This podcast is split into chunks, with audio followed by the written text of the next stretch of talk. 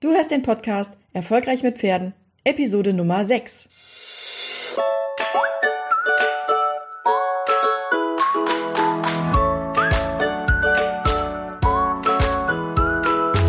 Herzlich willkommen zu Erfolgreich mit Pferden. Ich bin Marina Lange und ich helfe Menschen, eine solide und vertrauensvolle Partnerschaft mit ihrem Pferd aufzubauen und Ängste und Unsicherheiten sicher und nachhaltig zu überwinden. Hey, hallo und herzlich willkommen zu meinem Podcast Erfolgreich mit Pferden. Mein Name ist Marina Lange und in dieser Woche gibt es Teil 2 der Serie Sieben Wege, wie du es schaffst, mit deinem Pferd mehr Bindung aufzubauen. Ich habe in der letzten Woche ja schon erklärt, dass die Bindung ein elementarer Bestandteil meiner Arbeit mit Kindern und Pferden ist, aber auch ein elementarer Bestandteil, wenn du Angstreiter bist oder auch wenn du mit deinem Pferd erfolgreich sein möchtest. Wenn du die Episode Nummer 5 noch nicht gehört hast, dann empfehle ich dir, dass du dir zuerst die Episode Nummer 5 anhörst und dann zurückkommst und dir diese Episode hier anhörst. In der Episode 5 erfährst du die ganzen Grundlagen darüber, was Bindung eigentlich ist, wozu, das, wozu die gut ist. Und es ist einfach das Fundament, was auf dieser Folge hier aufbaut. Punkt Nummer vier. Wie baut man Bindung zum Pferd auf? Man muss gucken, was das Pferd gerne mag. Und wenn man weiß, was das Pferd gerne mag, dann muss man auch tun, was das Pferd gerne mag. Das kann sein, dass du an Körperteilen kraulst, wo das Pferd nicht rankommt zum Beispiel, ja, wo es aber in der Regel oft juckt zwischen den Hinterbeinen oder am Schweifansatz oder am Mähnenkamm, am Widerriss, da wo die Pferde sich gegenseitig kraulen. Natürlich ist auch Futter eine Motivation und Futter ist für das Pferd elementar wichtig. Wenn man als, äh, wenn man als Student bei Parelli ist und man macht dort Kurse mit, dann hat man in der Regel ein Leibpferd. Man liest sich dort in der Gegend ein Pferd, weil es viel zu teuer ist, die Pferde dorthin fliegen zu lassen. Und bei Parelli ist es so, dass die Pferde, wo die untergebracht sind, weder Wasser noch Heu haben und abäppeln musst du auch selbst. Erstmal würdest du sagen, ja, das ist ja, das Abäppeln ist ja selbstverständlich. Wenn mein Pferd da steht, dann muss ich das auch versorgen. Aber sie haben dort auch kein Heu und kein Wasser. Du bist die Person, die das Pferd füttern muss. Und das nicht, weil Parelli dort sparen möchte an, an Stallhelfern oder wie auch immer, sondern weil du der Futtergeber bist. Du zeigst auch dem Pferd, wo Futter ist. Das heißt, es gibt nicht nur Heu, sondern du gehst auch mit dem Pferd zu verschiedenen Grasspots und lässt das Pferd dort grasen. Und dein Pferd erkennt dann, hey, das ist ja eine coole, das ist ja ein cooler Zweibeiner. Die weiß, wo es das leckere Gras gibt. Auf die sollte ich Rücksicht nehmen und auf die sollte ich achten. Wenn die was mit mir macht, dann ist das gut. Genauso bekommen die Pferde dort kein Wasser in den Paddock, wo sie stehen. Du musst mit den Pferden mindestens zweimal am Tag zum Wasser gehen, damit sie ausgiebig saufen können. Und auch das ist ein Punkt, wo du im, aus Sicht deines Pferdes wahnsinnige Führungsqualitäten hast, weil du weißt, wo das Wasser ist. Und das heißt, du bist elementar wichtig für das Überleben des Pferdes. Das ist ein Instinkt und da reagieren die drauf. Und das kreiert schon eine positive Einstellung, noch bevor du irgendwas mit dem Pferd gemacht hast. Wenn du also nun geguckt hast, was das Pferd gerne mag, kommt der nächste Punkt. Du musst auch das tun, was das Pferd gerne mag. Da gebe ich dir auch ein Beispiel und zwar, wenn die Kinder zu mir kommen, in die Ponyferien zu Rentschwochenenden, dann fange ich das immer so an. Ich erkläre den Kindern oder ich frage die Kinder, sagt mal, wie ist das eigentlich, wenn ihr euch mit einer Freundin verabredet und ihr spielt immer nur das, was die Freundin will. Und du kannst das mal ausprobieren, wenn du ein Kind hast, frag dein Kind, wie ist das, wenn du immer nur das spielst, was Silvia will oder Ramona will oder Melanie will. Wie ist das für dich? Du wirst eine Reaktion bekommen, die bei allen Kindern gleich ist.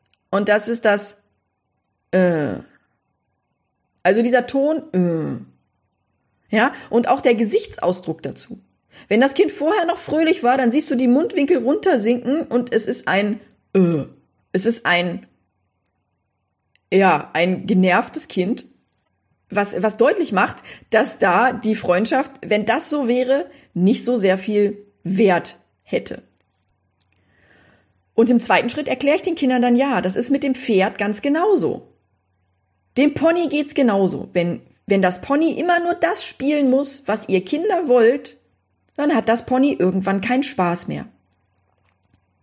Das dauert natürlich eine Zeit. Und bei Kindern ist es so, die lernen das nicht gleich sofort. Das ist eine Metaebene und die ist sehr komplex. Da muss man auch ein gewisses Alter für haben, um das wirklich verstehen zu können. Und vom Verstehen bis zum Verinnerlichen und vom Verinnerlichen bis zum Umsetzen und bis zu einer inneren Haltung sind es verschiedene Schritte.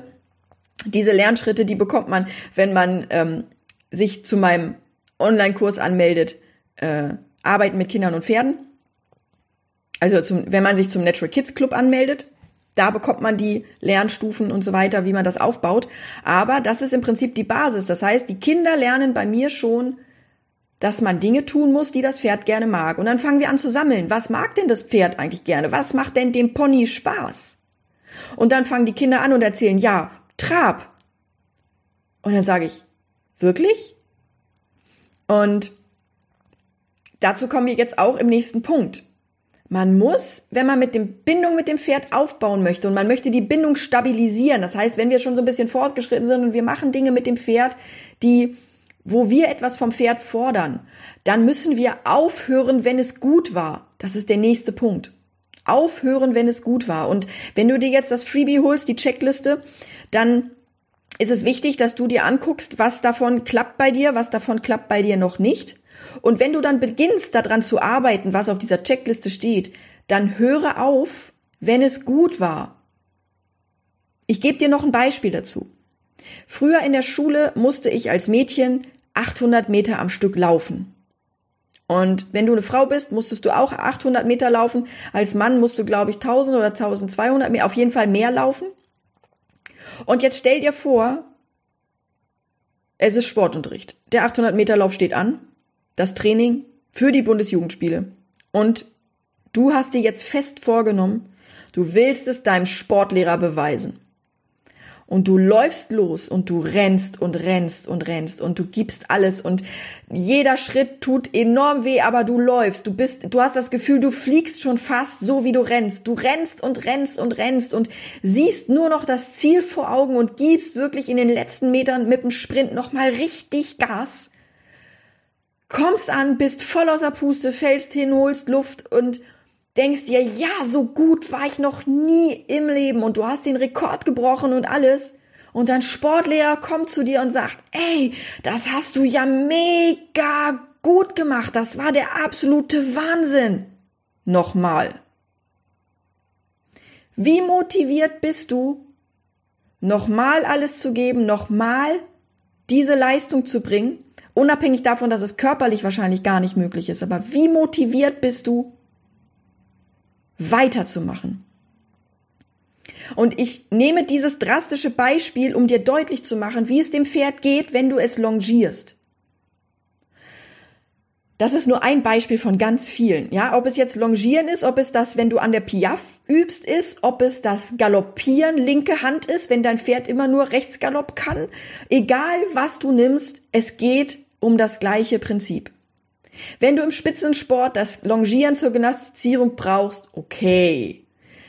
Wobei ich natürlich der Meinung bin, Gymnastizierung findet in der Freizeit statt, wenn man für ausreichend Bewegung und für ausreichend ja, wenn die Haltung einfach stimmt, ja, dann findet Gymnastizierung ganz automatisch statt. Wenn du jetzt wirklich im großen Turniersport unterwegs bist, okay, dann sehe ich das ein, dass man auch ein bisschen Training machen muss. Aber ich glaube, dass man auch dieses Training mit dem Pferd so durchführen kann, dass man aufhören kann, wenn es gut war. Wenn du dir jetzt das Freebie holst unter erfolgreich mit Pferden.de slash 6, dann wirst du da einen Haufen Punkte finden, wo du sagst, oh, da klappt das vielleicht noch nicht so gut und ich möchte dich hier nochmal und ich möchte hier nochmal an dich appellieren.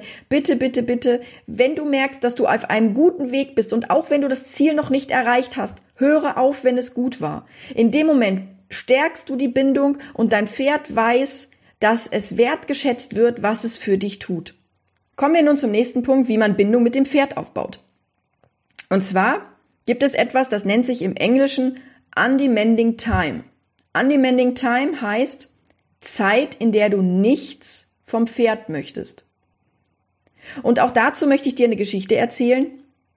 Und zwar habe ich ein Wildpferd bekommen. Ich war auf der Suche nach einem kräftigen Pferd für kräftige Kinder, bin zu einem Pferdehändler gefahren und habe ihm erzählt, was ich so mache. Und er meinte, ich habe da vielleicht noch was für Sie.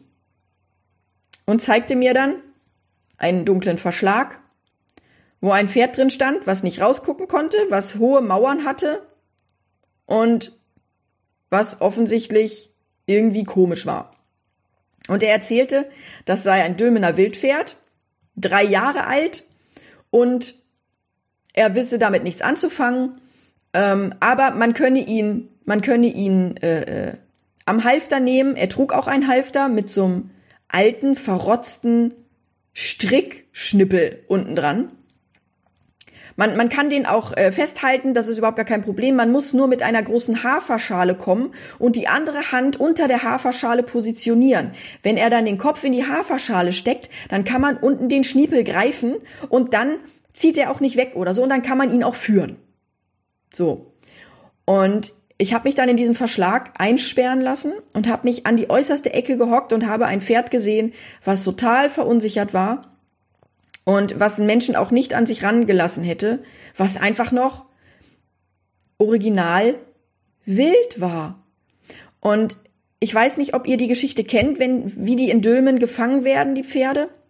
Es ist halt so, dass diese große Pferdeherde, das sind Dülmener Wildpferde, wer das nicht kennt, in Dülmen in Nordrhein-Westfalen gibt es ein großes Wildpferdereservat, da leben die Pferde tatsächlich wild, die sehen keinen Tierarzt, die sehen keinen Hufschmied. Und einmal im Jahr, im Mai, ist es ein riesengroßes Spektakel, da werden die Pferde dann in eine Arena getrieben. Da sitzen dann 2000 Raubtiere, aka Menschen, drumherum und gucken sich das Spektakel an, während fünf, sechs starke Männer die Jährlinge aus der Herde fangen. Und das Fangen sieht wie folgt aus. Die stürzen sich zu zweit, zu dritt, zu viert auf ein Jährling, reißen den zu Boden, Halfter draufgezogen, Brand auf den Arsch, ab in Ferch, weg von Mama. Die packen die Pferde da, wo sie sie kriegen können. Tequila wurde an den Ohren gepackt, unter anderem. Und auch das hat mir niemand erzählt. Aber man merkt es einfach anhand der Körpersprache des Pferdes. Jedenfalls ist die erste Begegnung mit dem Menschen eine große traumatische Erfahrung. Und wenn man sich überlegt, dass diese Pferde als tolle Kinderponys verkauft werden und man diese Pferde dann ersteigern kann. Also man guckt da beim Fangen zu und kann dann so ein Pferd für, weiß nicht, 600, 800 Euro ersteigern. Da nimmt man das mit und dann bekommt man die Empfehlung, es erstmal in eine Box zu sperren, denn es ist ja noch original wild. So, und ich habe dann dort in dieser Box gehockt und habe mich dazu entschieden, einfach mal zu beobachten, was er tut. Und es hat nicht lange gedauert, da kam er die ersten Schritte auf mich zu und ich habe mich da hingehockt und ich habe mich nicht bewegt. Ich habe so ein bisschen mit den Fingern auf dem Boden rumgemalt, aber ich habe keine große Bewegung gemacht, sondern ich habe einfach nur mal geguckt, was er da tut.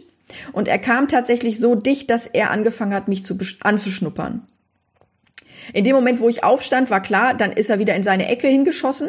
Ich habe dann, ich bin dann wieder rausgegangen und habe gesagt, ich werde den mitnehmen. Alle meine Freunde haben damals gesagt, Marina, du bist bekloppt, was willst du denn mit einem Wildpferd? Der sah aus wie ein hässliches Entlein. Es war, der hatte einen riesigen Kopf, ein, ein, einen viel zu kleinen Körper, äh, der war verfilzt, der war verfloht, der hatte, ich weiß nicht, der hatte alles an Ungeziefer, was man haben kann, der hatte eine, eine, eine verstrubbelte Mähne und es war wirklich ein hässliches Tier. Und ich habe ihn dann zusammen mit dem Odin gekauft. Manche von euch kennen den Odin. Das kräftige Pferd für kräftige Kinder. Und das, was ich getan habe, war, ich habe ihn nicht in eine Box gesperrt, sondern ich habe ihn auf einen Reitplatz gesperrt. Meine Pferde waren damals alle auf der Weide und wir haben auch auf der Weide Unterricht gemacht. Das heißt, ich hatte den Reitplatz leer und hatte auch Strom auf dem Reitplatz und habe dort die beiden Pferde eingesperrt, Odin und Tequila.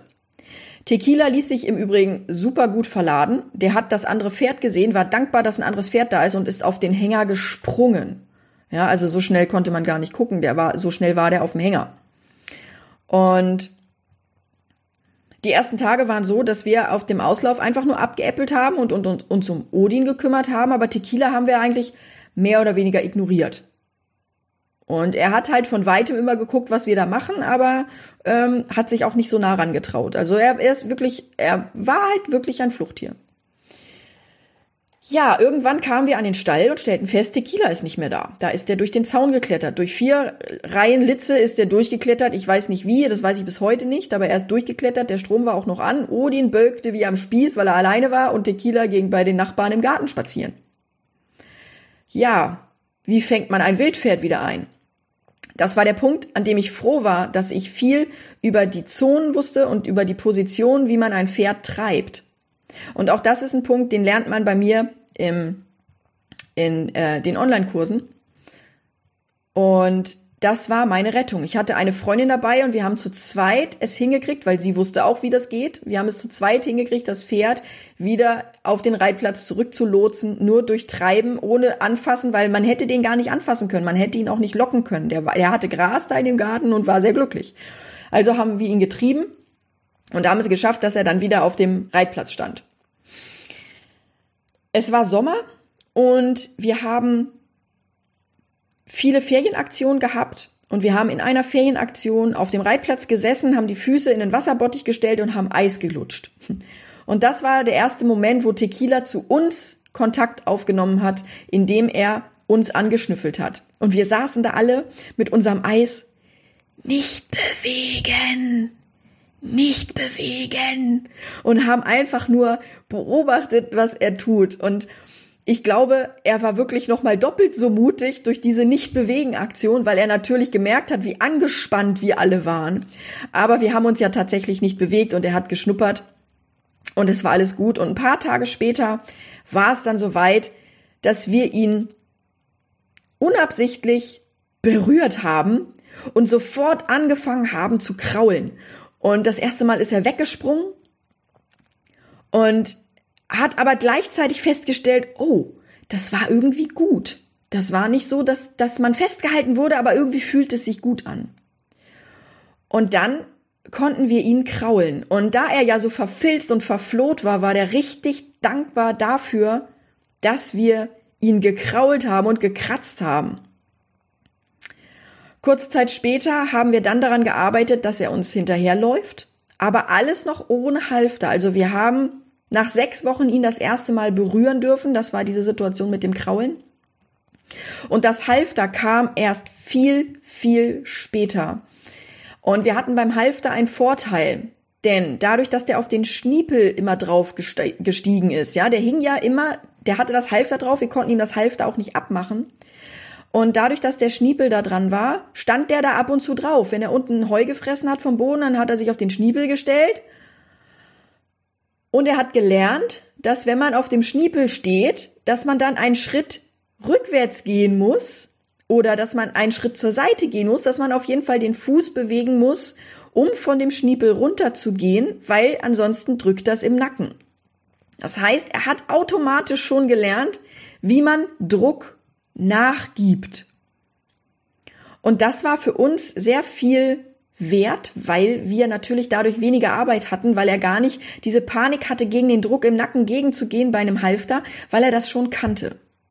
Also, Undemanding Time, sprich Zeit, die man mit dem Pferd verbringt, ohne etwas von ihm zu fordern. Einfach nur da sein, Eis lutschen, Pferd beobachten, abäppeln, Futter machen, Wasser machen, nicht anfassen, nichts tun und einfach erstmal gucken. Das Pferd nimmt einen wahr und wenn es nur die Ohren dreht, um zuzuhören. Das Pferd nimmt einen wahr. Die Undemanding Time ist ein elementarer und wichtiger Bestandteil wenn du Bindung aufbauen möchtest. Und auch heute mache ich das ganz häufig, dass ich mich einfach zu den Pferden hinsetze und nichts von ihnen fordere. Ich habe manchmal auch einen Halfter dabei, absichtlich und fordere nichts. Ich gehe auch manchmal hin und kraule mit dem Halfter und kratze mit dem Halfter und schubbere mit dem Halfter, ohne ein Pferd zu holen.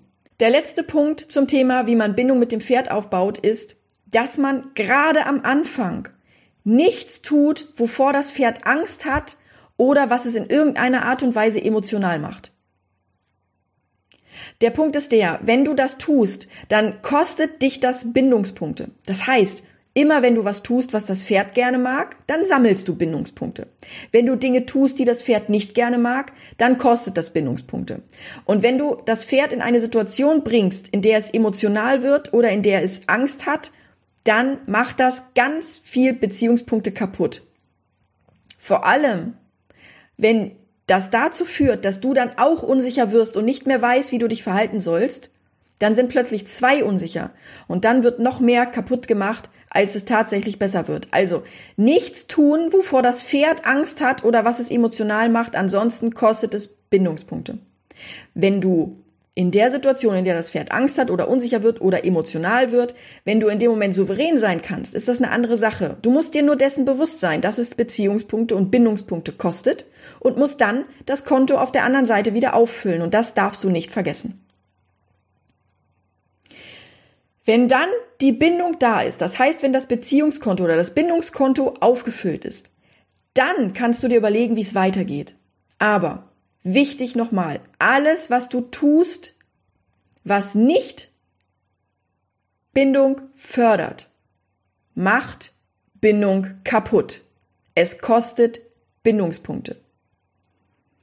Ausreiten in einer Gegend, wo das Pferd unsicher wird. Mit dem Wasserschlauch abspritzen, wo das Pferd es unangenehm findet, weil du vielleicht nicht vorsichtig genug bist, das Wasser zu kalt ist oder sonst irgendwas. In eine Gegend gehen, wo das Pferd sich unsicher fühlt. Oder das Pferd auffordern, was zu tun, was es nicht oder was es nur ungerne möchte. Ja, mein Anton zum Galopp zu bewegen ist eine ganz schwierige Sache, funktioniert aber super, wenn er weiß, dass er dafür ein Leckerli bekommt, weil das die Bindung wieder aufbaut. Anton ist sehr futterorientiert, bei dem funktioniert das.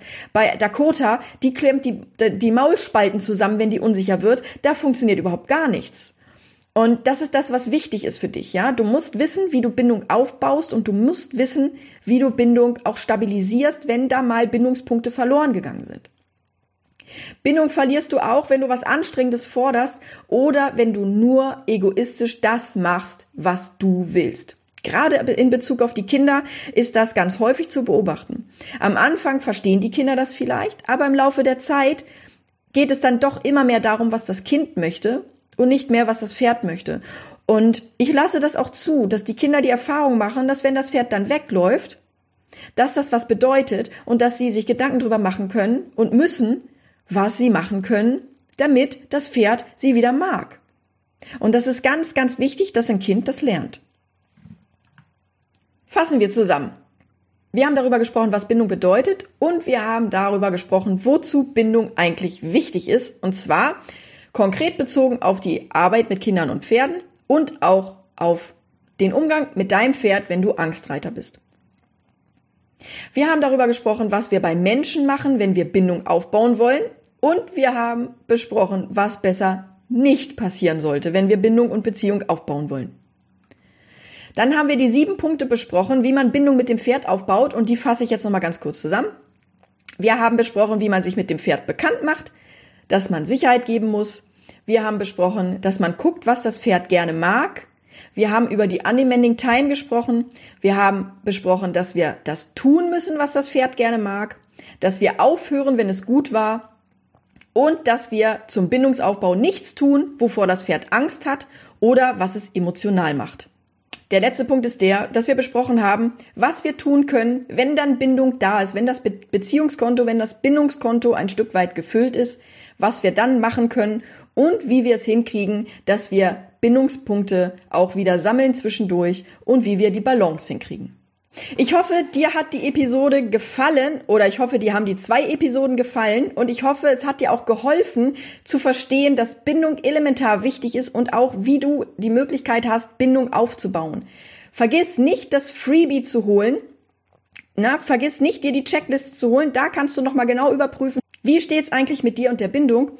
Und ich möchte jetzt nochmal ansprechen, dass diese Episode gesponsert wurde von meinem Online-Kurs Therapiepferde ausbilden leicht gemacht. Therapiepferde ausbilden leicht gemacht ist der Kurs, in dem du lernst, wie du dein Pferd zu einem super Verlasspferd bekommst, wie du Bindung aufbaust, wie du Bindung stabilisierst, aber auch wie du die vielen anderen Dinge erarbeitest, die ich heute in der Episode angesprochen habe, wie zum Beispiel die Kontrolle auf Distanz, dass du auf dein Pferd einwirken kannst, aber auch, wie du es schaffst, dass du mit deinem Pferd eine super Partnerschaft hast, sodass die Ängste und Unsicherheiten, die du vielleicht hast, nach und nach verschwinden werden.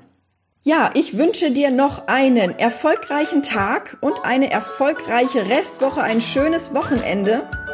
Und dann sehen wir uns im nächsten Podcast wieder, in der nächsten Episode. Ich freue mich schon riesig drauf.